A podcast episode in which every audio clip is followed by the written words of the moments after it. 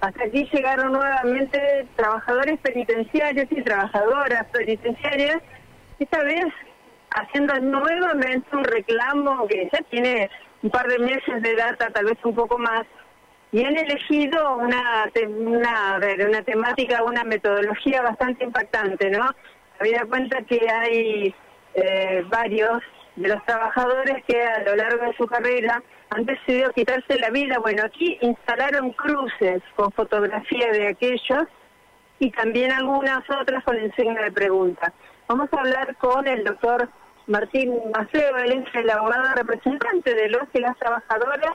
La verdad que impacta pasar con esas imágenes, pero que tiene, por supuesto, todo un trasfondo el reclamo. Doctor, buenos días. Sí, muy buenos días para vos y para toda la audiencia. La verdad que sí, entendemos y ya nos encontramos la forma de que las autoridades tomen eh, el caso con la seriedad o, la rigurosidad que amerita, ¿no? Estamos hablando de vidas que se han perdido a consecuencia de un contexto laboral, la verdad, bastante eh, preocupante, casi esclavizante, por las condiciones, ¿no? Una jornada de trabajo de 48 horas que viene eh, tolerándose desde la época de la pandemia, salarios por debajo de la línea de la pobreza, eh, trabajadoras que han sido víctimas de delitos contra su integridad sexual y que hoy están impunes, cometidos por altos funcionarios del servicio penitenciario, la verdad a ver si las autoridades empiezan a tomar cartas en el asunto y que la sociedad se entere qué es lo que pasa, porque sabemos que es muy fácil sindicar y los agentes son corruptos y hacen esto, pero a ver, si ni siquiera le dan un racionamiento acorde a la jornada de trabajo, ¿qué impide que un detenido con un sándwich no lo compre el trabajador? Eh, a ver, hubo un inicio de diálogo, por lo menos hubo un primer encuentro con las autoridades del Ministerio de Seguridad. Sí, durante el año se tuvo la posibilidad de hablar con el ministro Villoni, nos reunimos en varias oportunidades, pero desafortunadamente ha eh, interrumpido estas conversaciones unilateralmente y hasta el día de la fecha no hemos tenido eh, alguna propuesta de, de, continuar o a ver cómo seguimos eh, solucionando esta situación eh, por el lado del salarial. Y después, bueno, lo que fue la política eh, laboral, digamos, dentro de la jornada de trabajo, la verdad que vemos que no solo no ha mejorado, sino que continúa deteriorándose al punto actual que se ha trasladado a un penitenciario, a un trabajador trabaja en Rosario, por pedir mejoras alimentarias, se lo trasladó y se lo hizo a las 2 de la madrugada. Hecho violentísimo y que se manifestó con, el, con Lestra y el ministro del mi más absoluto repudio por este hecho violento.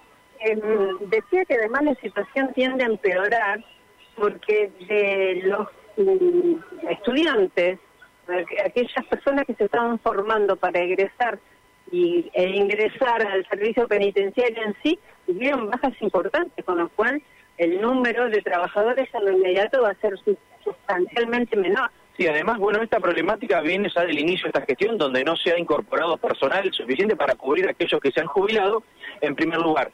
Y después, bueno, esta jornada excesiva de trabajo se vería mejorada en cuanto a la incorporación del personal, que fue la promesa que nos hicieron. Nos, eh, afirmaron de que iban a ingresar 270, que se iban a ingresar de la escuela penitenciaria ahora el 8 de mayo, pero nos enteramos que han pedido la baja 50. 50 trabajadores han pedido la baja. Vos imagínate, en una situación económica como la que atraviesa el país, te dicen vas a trabajar en la administración pública con la estabilidad que eso genera, la obra social, la posibilidad de jubilación, y aún así todos toman la decisión de renunciar, porque han sido bajas voluntarias, no es que los han despedido, ni mucho menos. Han tomado la decisión de renunciar a esta, situación eh, laboral en, teniendo en consideración el contexto laboral que atraviesa el país. Doctor, aquí, bueno, llega se este, van a quedar aquí tal vez por un rato más. ¿Qué, qué metodología pensado? Sí, lo que vamos a hacer ahora es un mini, un mini acto, digamos, en conmemoración a aquellos agentes penitenciarios que han tomado la drástica decisión de quitarse la vida y a la espera de que las autoridades decidan solucionar este problema que no solamente es de esta clase de trabajadores, sino de la sociedad entera. lo que pasa dentro de las cárceles muchas veces tiene una, un trasfondo o, repercusión en lo que ocurre en la sociedad, eh, en el resto de la población. Entonces, a ver si toman el asunto como realmente eh, merece, lo, merecemos los santafesinos. Muchísimas gracias. A vos. Bueno, está aquí el diálogo, María Marina, que manteníamos con el abogado que representa a los y las trabajadoras penitenciarias. Llegaron hasta aquí, hasta la Plaza 25 de Mayo, para bueno, a través de esta instalación de cruces y con fotografías de aquellos que, bueno, ya no están más entre nosotros, ver otro efecto, ya que el diálogo se cortó, como lo dijo hace un par de minutos el doctor, unilateralmente por parte del gobierno.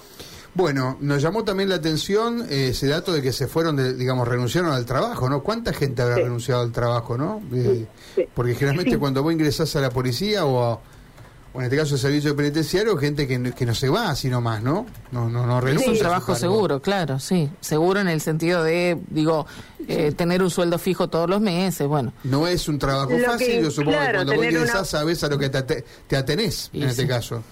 Claro, tener eh, obra social, tener aportes, muchas veces hace que la gente, bueno, lo piense antes de Ujú. renunciar, pero está claro que, bueno, encontraron otras alternativas superadoras o, bueno, lo que se está viviendo hace que, bueno, hayan tomado la, de- la determinación de irse.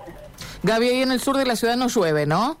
Mira, cayeron unas gotitas, recién no alcanzaron siquiera a humedecer el piso. Bien. Pero bueno, nos falta mucho, me parece. Ya estamos muy cerquita de la lluvia. En la zona de Cantres nos dicen que está lloviznando y por eso te preguntaba qué es lo que está pasando ahí Ah, donde, mira. donde estás vos. Bien. Gracias, Gaby. Ha sido un gusto, hasta luego. Hasta luego. Un par de datitos eh, desde la supervisión de la regional cuarto, cuarta.